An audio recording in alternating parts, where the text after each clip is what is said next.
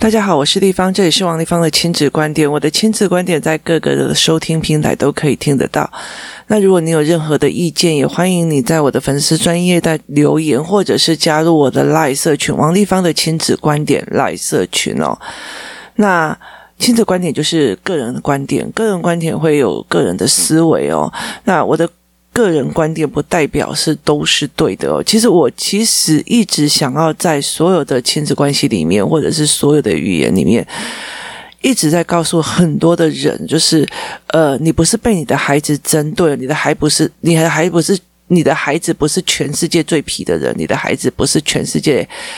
带来刁难你的人哦，而是他其实就是就是一般小孩就会遇到的哦。例如说，我曾经处理到我的女儿，她读书读不下去，或者她阅读障碍的时候，她痛苦的时候，她就开始会偷偷的在开始呃看漫画，然后甚至半夜起来偷看漫画，然后甚至开始看手机，然后她很喜欢看那些动漫哦。那一段时间就非常非常的爱哦，你再怎么阻止你都不行哦，然后你就是会买那种类似那种所谓的淘宝里面在卖那种所谓的透明的铝合金箱子哦，家里所有的电器用品都要把它锁起来哦。你知道小孩很厉害哦，他会解锁任何的密码哦，然后他会解锁任何的东西哦。那后来我才真的去翻到了一件事情，是因为他没有办法。我那时候就觉得我呃小孩子三小国小三四年级的时候，我就已经学习的呃文本里面的概念都教过他了。听过是教过，我教过就以为他会了，就好像我今天教过你，你听了我的 podcast 之后，你就应该要会了。这样子的愚蠢的错误，本小姐犯得非常的严重哦。那所以其实我就以为他应该会了哦，所以我就觉得说，那你就是不读书，你就是为什么你在滑手机？为什么你会想要去看漫画？那。那后来，其实我在陪他。后来我真的是看到他成绩越来越差，真的是不行的时候，我就陪他把整个弄整个文本做过几次之后，我才发现他的问题在哪里。包括文本其实本身有问题，然后他孩子也没有办法去做到这样子的思维导读。于是我一次又一次，一次又一次的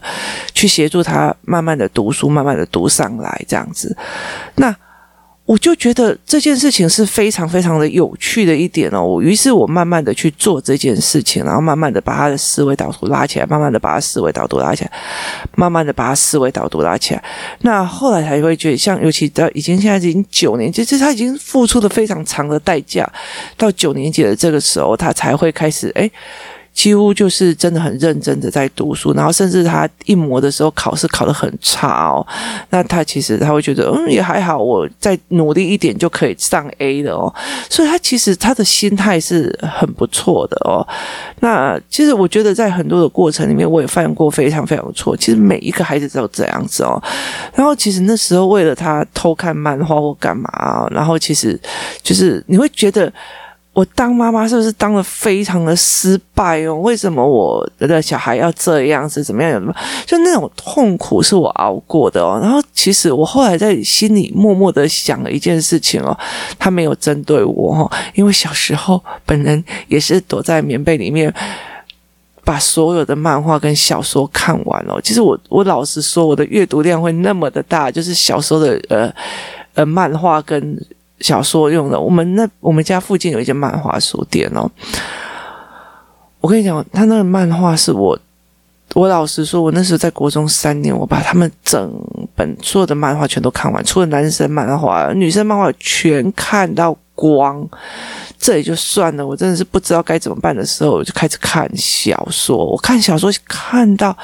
例如说，那时候有一个什么陈凯伦啊，然后玄小佛啊，然后琼瑶的，我看到可以抓出他文本的脉络，你知道吗？就是某某作者他的呃文本哦，不是这个男主角刚死就是会死，就是要不然就是死后，要不然就怎样，就是你知道我可以抓出那个所谓的文本脉络，这样的言情小说我都有办法。那后来其实我觉得非常有趣，我说那时候其实我呃的反抗没有。那么的多，所以其实非常有趣的一点哦，曾经有一个人在那个教中学生哦，或者是一些在网络上批评说：“你看，中国都已经把所有的手游禁止儿童玩了哦，诶，我们我们这种民主国家到底是什么样的民主啊？害得我们的小孩哦，害得我们的小孩都还要一直在沉溺在手游跟电动玩具的中间在用哦。为什么不全面禁止哦，或怎样怎样怎样哦？就是手机也要全面禁止哦。那中国多好啊，为了他们的小孩想哦，那。”我就把这一篇文拿给我的女儿看哦，然后我的女儿就笑一笑说：“为什么她会觉得哦，只要进了全世界的手游哦，那小孩就会开始。”阅读、思考人生大道理，尤其是国中生哦，就是这很很有趣的一件事情，就是例如说，呃，我们的小孩哦，就是呃，为什么他的上课时间这么的长哦？他怎样怎样怎样讲哦？然后呃，他应该怎么样？有的呃，应该要像国外一样哦，三点就下课哦，这样有的没有的，然后让他有多的时间哦，去玩、去运动、去干嘛？好，我问你哦，有多少的国中生跟高中生家长有把握自己的孩子三点下课以后就自己非常自律的去运动，运动完了以后非常自律的去读书，读书以后还会思考人生大道理，顺便做两个实验，写两个 paper，想太多了。我跟你讲，我早点下班，我自己都做不到哦。所以，其实非常有趣的一件事情，就是那个。想象是怎么来的？其实在，在欧美，其实呃，真的非常严格的私立学校哦，它其实还是下课之后非常多的严谨的课程。然后，其实我觉得能考上哈佛或者考上好学校，他们的呃压力很大，就就是很多自杀的。那他们他们其实比我们更惨哦，又要体育好。就是你看，我又要体育好，又要呃社会服务，而且是国际社会服务哦，然后又要呃问课文哈，呃读书读得好。所以其实我有一次就是看到一个人在讲说，他们三点都下课，有些人会，当然有的一些人会去吃饭，然后去玩打个球，就回去在家里回来，然后有些有些人就会在呃就是打电动，一直打一直打打。可是有些人就是。呃，回去之后运动完了以后，因为他们要做所谓的运动的评量嘛，你如果可以到运动加分的话，就会考上好学校，几率比较大。运动完了去吃饭，吃饭然后读到凌晨三点，后来这个人是考上哈佛。就是你怎么会觉得说只要呃时间呃短，那全世界的小孩就会都像美国的哈佛生这样子哦？这这很很有趣的思维哦。那呃。所以，我们其实就在跟孩子在谈到这一块哦。那，嗯，你你就会在想说，呃，我们在怎么去看小孩的思维模式？它是非常非常的有趣的，对。你怎么会印象觉得说我们要像中国一样把呃所有的手机都藏起来之后，小孩就会非常非常认真的呃去做这一块的思考哦，或做这一块的思维模式哦。可是小孩的思维其实是你呃怎么怎么想都想不到的哦，非常非常的有趣哦。那有一天有一个孩子就冲过来我这边就跟我讲：“立方体，我问你哦，某某人哦，为什么已经呃。”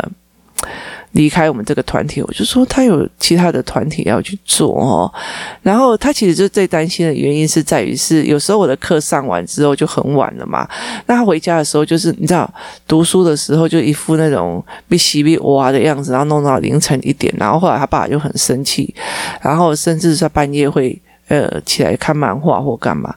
我我自己在很多的在所谓的整个教养理论在讲说。如果我说小孩从小都不用人家担心了，我今天不会在这里哦。那其实是因为我的小孩在经历所有小孩都有可能的疑惑，然后呃障碍，然后人生的思维哦。那很多事情我在小孩子压下来的时候都不让他，我都不知道。不是一件好事，但是因为我很早就教孩子读书、诶阅读跟语言，所以语尤其是语言的思维，所以他们其实呃思考奔放到让我觉得非常有趣哦，所以他会看起来很皮，看起来反应很快，看起来应出应激哦，那都是这是我。自己个人思维所去造成的。可是。呃，我的女儿经历过这个，后来我找到她读书方法以后，她就稳下来了嘛，她就没有再呃看漫画看的，尤其是她现在要会考了，根本那些东西都是疯，而且她又跟我讲，妈妈，我就在你面前读书，你就坐了一个椅子在我旁边哦，我就在想说，为什么我要坐了？但是她就会跟我讲说，那你坐在我旁边，那我就坐在她旁边，我就上我的线上课程，或者是教弟弟的呃媒体试读哦，那。他也 OK 哦，那接下来的状况就在于是，好，接下来工作室有另外一个小孩，他也经历了这件事情，他就是呃想要去打电动，然后就人不见了哦。那接下来呃，当每个妈妈说啊，那也安那那哦的时候，过没多久，这件事情处理完，就是这个这个比较高年级的小孩处理完了，换下一个，可是，在换下一个的过程里面哦，我们在这整个呃经历的过程里面，其实你就不会觉得我已经对你那么好了，我放了那么多精力在教养，放了那么多的精力在爱你，你为什么这样回报我？你为什么这样对我？那可是，在这整个过程里面，孩子是真心想要刁难你，还是他其实真的是已经读不下去，再找一个方式哦，或者是他不知道该怎么去处理哦？所以在这整个过程里面，其实妈妈团体有一个非常重要一件事：你经历的，我经历了；你经历，我经历，就是孩子的成长过程。只是我们怎么去面对，不让他再在这中间产生仇恨跟思维哦。所以，呃，每一个孩子都会经历很多的事情，然后每一个孩子都会经历非常多的。那其实我一直在这里分享的一件事情，不代表是说我的小孩完全没有事。我跟你讲，我的小孩抵得过十五个、二十个小孩，尤其是我儿子，他抵得过二三十个小孩所出的 trouble。那呃，可是我非常开心的，可以在这整个过程里面让他学会哦。有一天，我的儿子就问我说：“他他就跟我讲说，他非常非常的感谢。”某两个小孩这样子，那这两个小孩其实让他气，曾经让他气到觉得想要宰了他们这样子哦。那他他其中一个是呃，两个都是曾经跟他非常好的，那他就是在呃利益交关的时候就背叛他。那另外一个小孩是呃，他想要教他说，因为你跟我是好朋友，所以你要跟我去刺伤某个小孩。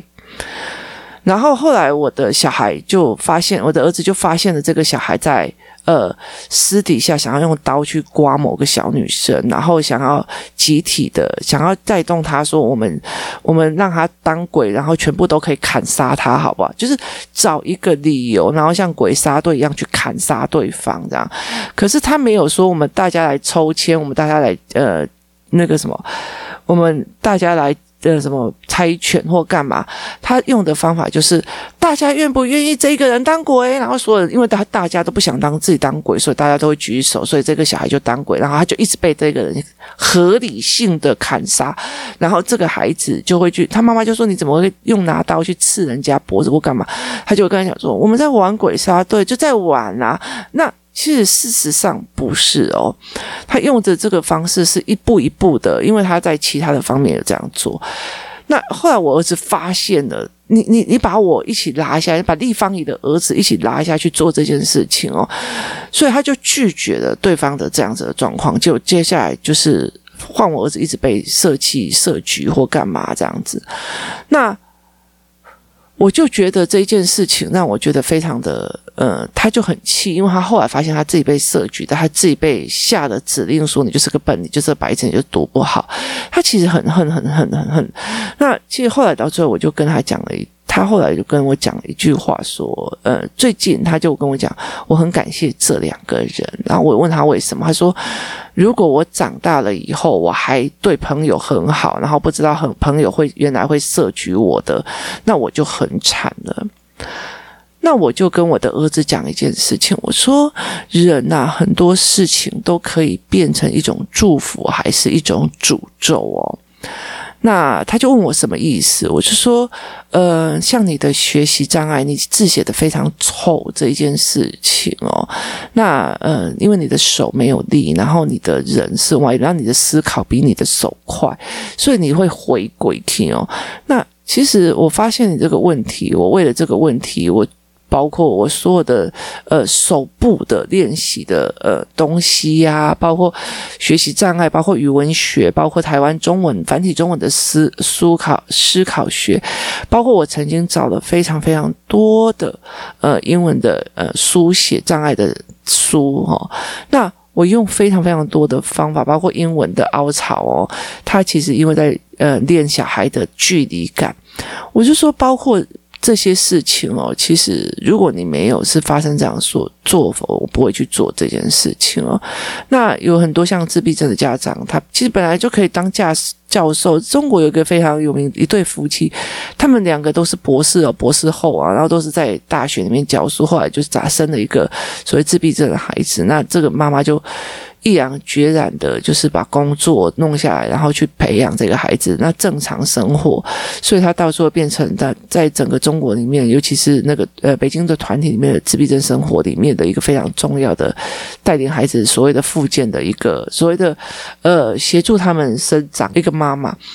就是我们因为面因为遇到问题，我们去面对，不是抱怨哦，所以我们才会有今天这样子。不是我今天王丽芳的小孩就是天生的。我觉得在教养理论这件事情非常非常有趣哦。人家那种什么三个人考上哈佛，三个人考上什么史丹佛，哎，的人无钱呢，哎的人那个老被老母宰掉，那人家就有钱，就是那种仇富心态就起来了哦。然后人家书读的，哎呦，哎读书哦，哎顶行哦，爸爸妈妈有钱哦。他们是什么什么企业的第二代啊？怎样有的没有的，用钱去空开哦。然后呃，别人真的小孩不好啊，哎呦，拜托，小孩自显成那样子还敢出来讲啊？小孩皮成这样还敢出来讲？啊，那你到底是要怎样啦？你有意思吗？所以，所以重点是在于是别人愿不愿意分享他这一路走来熬过去的所有一些事情，他愿不愿意嘛？别人。告诉你，别人你又想要听别人也在这个地方跌过跤，你又想要知道人家分享，你会觉得，哎呦，原来你的小孩也会干这种事哦！拜托你自己摸摸良心，你小时候有没有干过这些事？都有吗？可是因为我们被没有办法被处理到，所以我们在想一个很好的方法在处理呀、啊。小时候你没有躲在棉被里面看书嘛？小时候你没有做一些事？哎，对了，我我我王一芳做的事情当然是。呃，比较特别一点，所以我会比较理解一些事情。我们现在在讲一件事情，就在讲说，我小时候皮到真的是常常会被打哦。很大一个原因在于是说，呃，我们以前那个整，我们那以前村庄嘛，那其实那时候我们都有已经有现代式的厕所了，可是我们那个四合院它还是有一个茅坑，然后餐布子要呃叫人家抽水肥。那像我有时候呃很懒，就是在玩，就是在。在玩的时候，我就很懒得走回去我家，就是另外的一边去上厕所的时候，我就去回去那个。那你知道吗？以前的粪坑就是那个那个孔下面就是一堆人累积的粪这样子哦。那我有时候看那种阿上或干嘛急着哦，就是没有，就是或者是人没有急着，然后想要来上厕所，尤其像那种哥哥级的哦，那急着好像这样。很急，然后没有办法去找厕所，要来找厕所就只好，我跟你讲，我真的是不得已才会去找那个粪坑哦，因为很臭啊。可是我看到他这样，真的很急，要赶过来时候丢两个那个水鸳鸯在里面哦，然后我就被骂到一个不行，打到一个不行。这种事我常过做，所以其实我觉得，呃，孩子皮或干嘛的时候，其实是他的脑袋动得快哦，但是他真的是不计后果。现在还是真的很对不起那些。嗯，那些人真是很抱歉。但是小时候这件事情，你有没有做过？这些非常有趣的事情哦。甚至有些人会在跟我讲，我小时候都好乖，我这后来很痛苦哦。为什么我要这么的怪哦？这有趣的事情真的非常有趣哦。所以其实每一个人都会在经历这些事情，然后去做。呃，但是实际是呃，人生也不一样的哦。其实如果说现在的环境跟以前，现在有很多的毒品，现在的文本也特别的奇怪，那呃，未来的人生也在。讲求我们要怎么去解决问题哦。那现在孩子的思维模式也非常非常的特别，所以那时候我就跟我的小孩在讲哦，我就跟我的孩子在讲说，所有的事情你都可以把它变成一个祝福或一个诅咒哦。你说我字写的丑，我就丑啊，我就丑啊，我就那就是变成你人生的诅咒哦。你说我字写的丑，好，那我的思维要往快，我的呃组织要好哦，因为我的手呃不行，所所以我必须要用很多的方法把阅读呢，因为你的你的手会造成你的书写障碍跟痛苦，所以你势必去把你的思考跟知识性的拉起来，要不然的话，你写不出来的那个挫折感会让你以为你就是个笨蛋白痴，读不了书哦。所以其实我有没有办法把它变成一个祝福哦？那这才是一个最重要的。那后来我儿子就。讲了一件事情，说他非常非常感谢这几个小孩哦，在他生命中里面的这几个小，在在这曾经的这几个好朋友，因为他让他知道说，朋友会来来去去，朋友会远远近近，朋友会设计你，朋友会。变的哦，他就跟我讲说，其实我后来想想，因为他最近呃有时候在读那个新闻文本的时候，在看一些东西的时候，他说我真的非常谢谢他们哦，就是呃我才不会到了很大很大之后才去发现这件事情哦，那我才会讲说，呃有本事的是就是把所有事情变成一种祝福哦。那有趣有有趣的一件事情就是在于是。有一天我在聊天的时候，我就说，呃，我在五月十几号的时候去参加了财报课。财报课那一天的时候，我其实心不在焉哦，因为我那时候其实就一直在看说，呃，会不会三级警戒，会不会干嘛？而且工作室的围棋课都还在跑哦，所以我就会一直在想该怎么办，该怎么办哦。那呃，其实等到我。在在担心过没多久，在担心的时候，那我就忽然发现了一件事情，就是我我那时候回到家就马上说三级警戒哦，那。呃，我上完那个课，然后三级警戒之后，这三个月我发现我的女儿的阅读出状况了，然后她的呃准备考试的方式是全错的，然后呃准备思维的方式也全错，然后她有一些课本文本她不会，她就先放着哦。那所以，但是她要会考了。那第二件事情是我儿子，我儿子的呃。就是他已经他完完全全面对我的时候，我才会知道说，呃，这几个小孩子在耻笑他的过程，造成他的那种自我的忧郁跟毁灭，导致他必须要装疯卖傻、装可爱，然后装皮蛋来去呃去做。所以我后来其实开始带领他进入了新闻导读的部分，是为了让他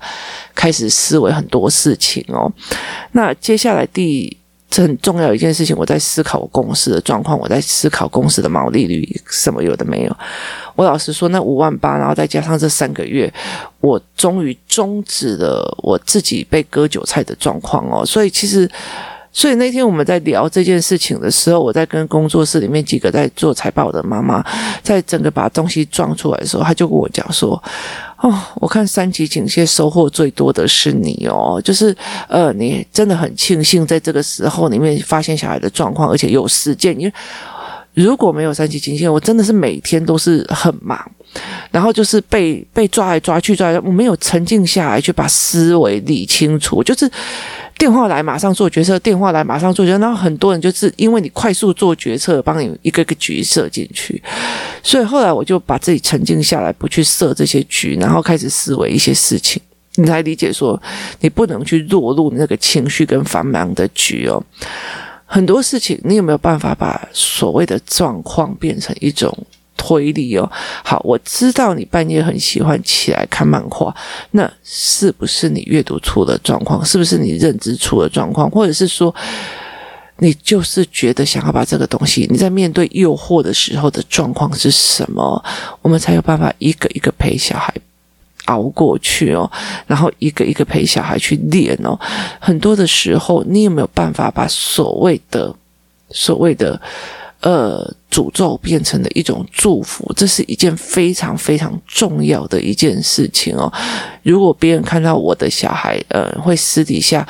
呃，动手，其实我常会跟他们讲说，其实很多的工作室的孩子哦，他很暴力。然后他情绪很大，其实我还愿意帮的一个很大原因，是因为他虽然情绪大，然后虽然很暴力，他是认知跟行为的问题，但是他不伤人。我很怕那种很乖。很自由，很棒，然后下面心机用尽在伤人的那种孩子哦，那个其实让我其实是最害怕的，而且其实妈妈最不容易发现，她反而会觉得说，我们家可都是模范生哦，你们家小孩这么的皮哦，呃，反正你就是嫉妒啊，随便你想啊，哦，那其实我觉得那个东西反而是让我们大家很多的父母在。会慢慢的、很快的离你而而去的一个很大的原因，是因为